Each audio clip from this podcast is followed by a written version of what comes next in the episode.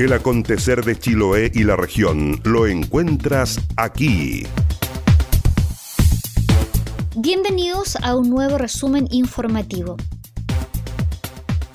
La Municipalidad de Curaco de Vélez destacó la aprobación del proyecto de ley que permite prorrogar hasta junio el pago de los permisos de circulación sin que esto implique tener que pagar multas o intereses o no estar cubiertos por seguros en el caso de accidente.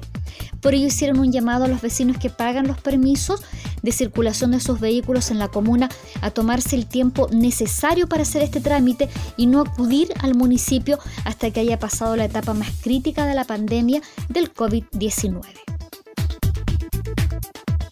El director del Instituto Nacional de Derechos Humanos, Sergio Mico, manifestó que luego que la Cámara de Diputados rechazara el proyecto de indulto conmutativo que permitiría a cerca de 1.500 reos cumplir el resto de sus condenas bajo arresto domiciliario, ahora solo queda que el presidente de la República realice un indulto que permita implementar esta medida preventiva ante la emergencia sanitaria por el coronavirus.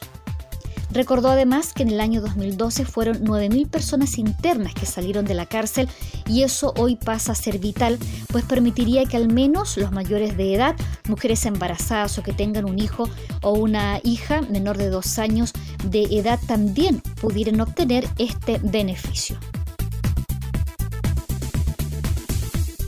Como insuficiente y engañoso calificó el senador Rabindranath Quinteros del acuerdo alcanzado por el gobierno y la Asociación de ISAPRES en cuanto a suspender por tres meses las alzas de precios de los planes.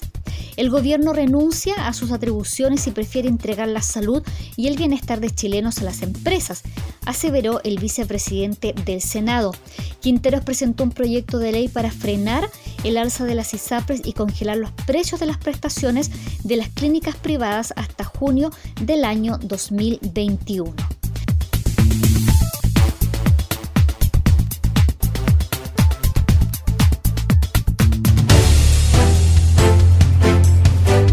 Ancud presenta una máxima de 17 grados y está mayoritariamente nubla.